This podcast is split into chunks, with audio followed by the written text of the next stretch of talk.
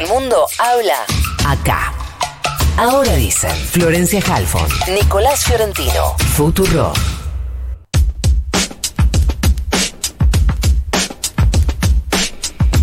20 minutos para las 8 de la mañana. Describíamos un poco el panorama que se está dando en la Patagonia, el reclamo de la gobernadora Aravera Carreras, la respuesta en una carta del presidente Alberto Fernández. Vamos a hablar un poco de esto con Julián Fernández Duarte, director nacional de Asuntos Jurídicos del Instituto Nacional de Asuntos Indígenas, conocido como el INAI. Julián, buenos días. Florencia Halfon te saluda. ¿Cómo te va?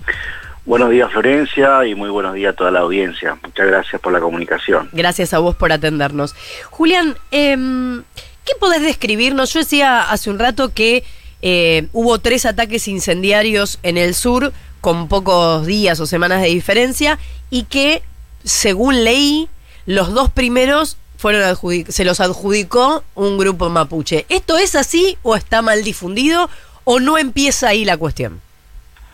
En primer lugar, eh, aclaro Florencia que, y también a toda la audiencia que el Instituto Nacional de Asuntos Indígenas viene trabajando ah, con 38 segmentos en todo el país.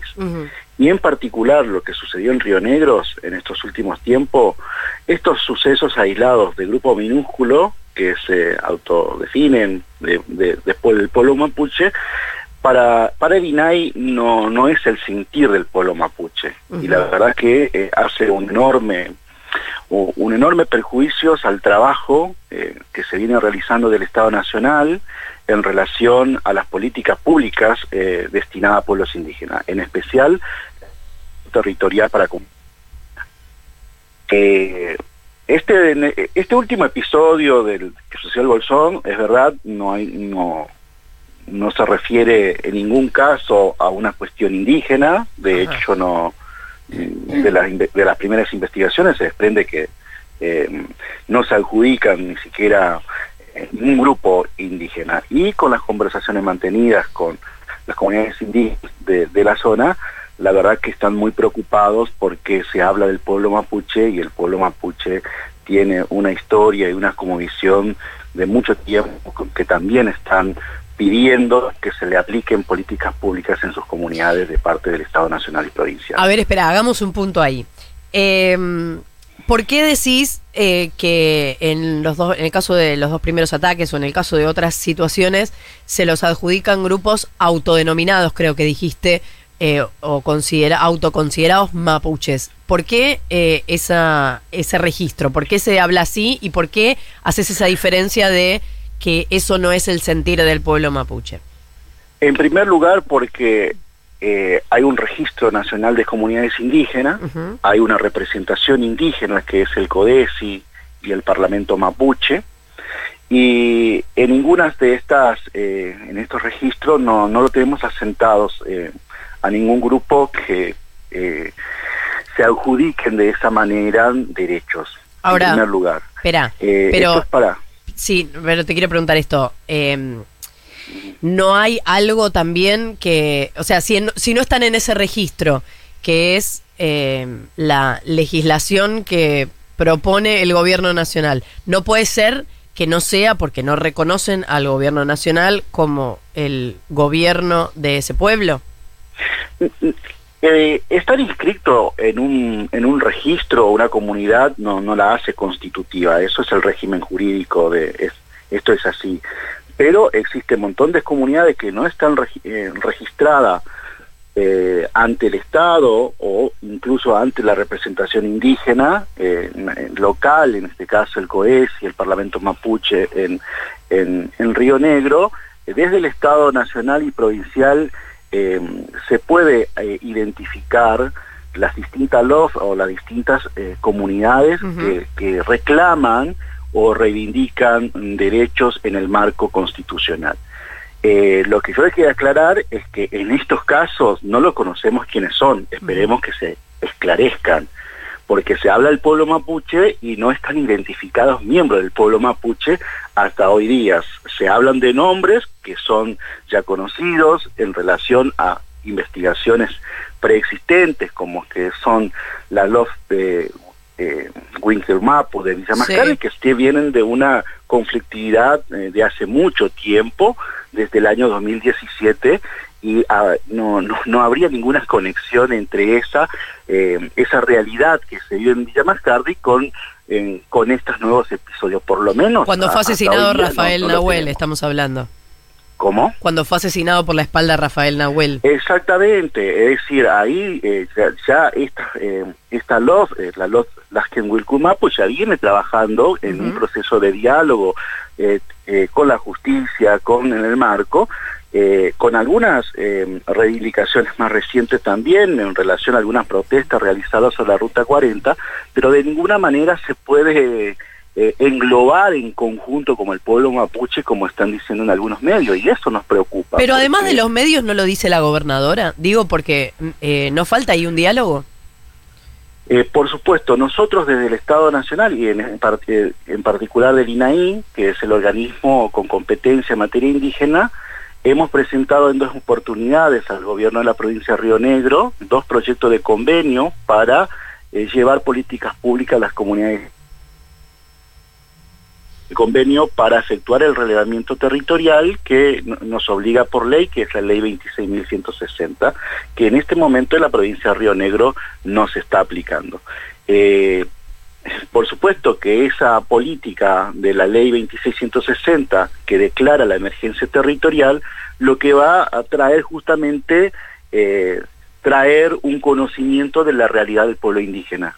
En Río Negro y que se estamos aplicando en todo el país con distintas provincias, se está trabajando para poder eh, justamente relevar cuál es la ocupación territorial indígena en, en, cada una de esas comunidades. Va a traer eh, va a clarificar un poco esa situación. Esto no lo podemos hacer decir ahora, no tenemos esa certeza y estamos en este limbo en la provincia de Río Negro porque no lo estamos aplicando, eh, no estamos pudiendo aplicar la política indígena en Río Negro. Quiere decir que en Río Negro eh, no tienen la posibilidad de tener esas negociaciones o esas conversaciones para ver cuál es el reclamo de los pueblos originarios y ver de qué modo se puede saldar esa discusión.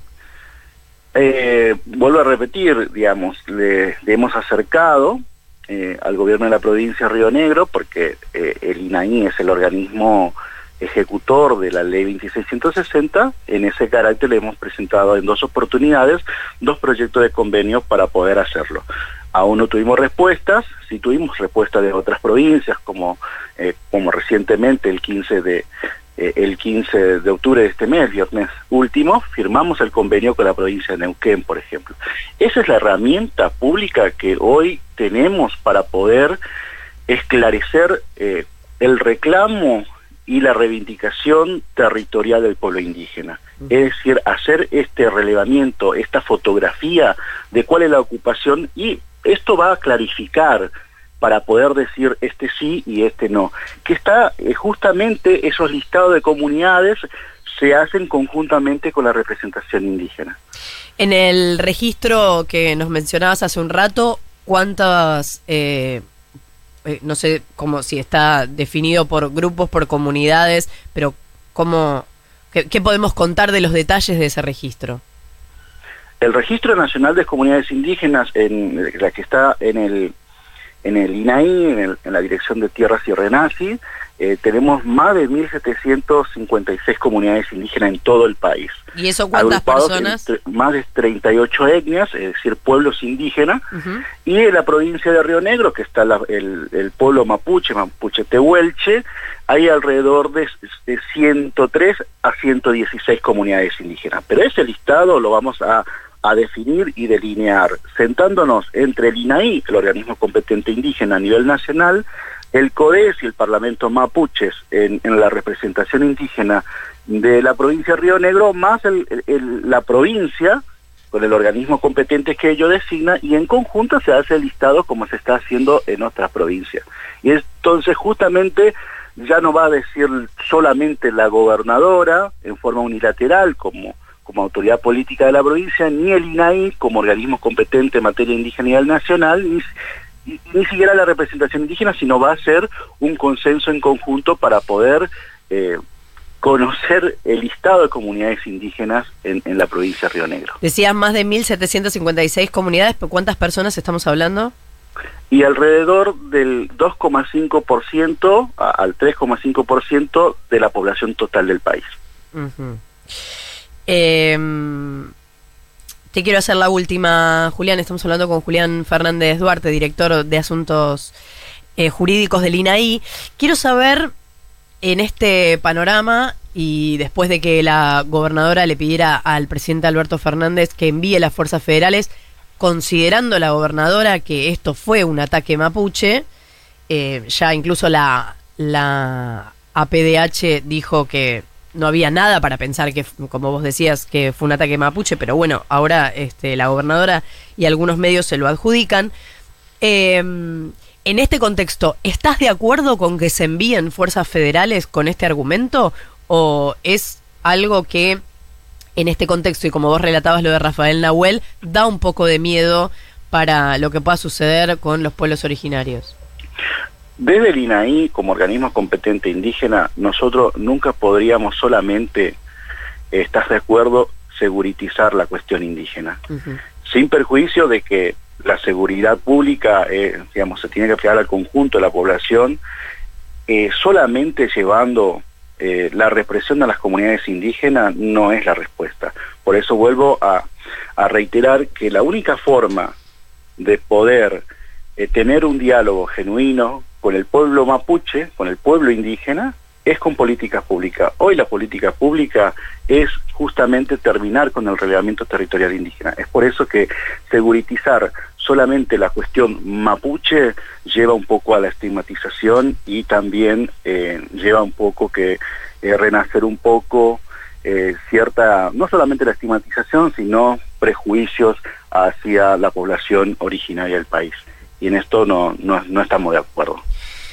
Qué cosa, porque terminamos hablando de episodios concretos y qué difícil es hablar, en definitiva, de la situación de fondo, porque eh, hubiera sido interesante poder conversar solamente de cuál es la situación en cada una de las provincias, cuáles son las provincias que están más dispuestas o menos dispuestas a este relevamiento territorial, ¿no? Y terminamos hablando de episodios que nunca terminamos de tener claro eh, quiénes son los responsables, se, empieza a generar como un caldo de cultivo, una mirada que en cierto universo empieza a, generar esta idea de mm, los mapuches, parece que hay violencia mapuche, ¿no? Como sin saber de qué estamos hablando. Justamente por eso es injusto, porque el pueblo mapuche eh, es una de las etnias más numerosas del país, es la más numerosa del país. Eh, bueno, está ahí también con el pueblo huichí, que del norte que habitan el norte argentino, sobre todo el Chaco, toda la región chaqueña. Pero decir así eh, en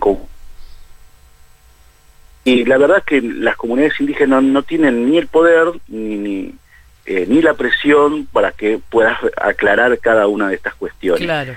Eh, generalizarlo por episodios aislados y, y, altitudes de grupos minúsculos que ni siquiera sabemos si son pertenecientes al pueblo indígena, eh, un poco preocupa porque esto vuelve a rebrotar eh, eh, cierta estigmatización y ciertos, pensamos ciertos prejuicios que ya se había saldado en, la República Argentina a partir de la reforma constitucional de 1994, mm. con, con la sanción y de, del artículo 75 y 117, donde reconoce el Estado argentino la interculturalidad, reconoce la posesión de las tierras que ocupan las comunidades indígenas.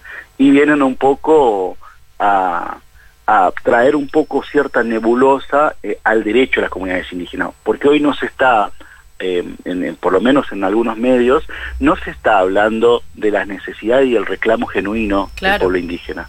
Salud, vivienda, educación intercultural, eh, participación en las políticas públicas. y y también, eh, por supuesto, el tema más candente, la devolución de sus territorios. Claro. Ay, Julián, me quedaría hablando como porque hay tantas cosas para conversar, pero eh, te pido que volvamos a hablar pronto. Julián Fernández Duarte, director nacional de Asuntos Jurídicos del Instituto Nacional de Asuntos Indígenas, muchísimas gracias por habernos atendido. Muchas gracias a usted por la comunicación nuevamente. Un abrazo a todos. Un abrazo. Seis minutos para las ocho.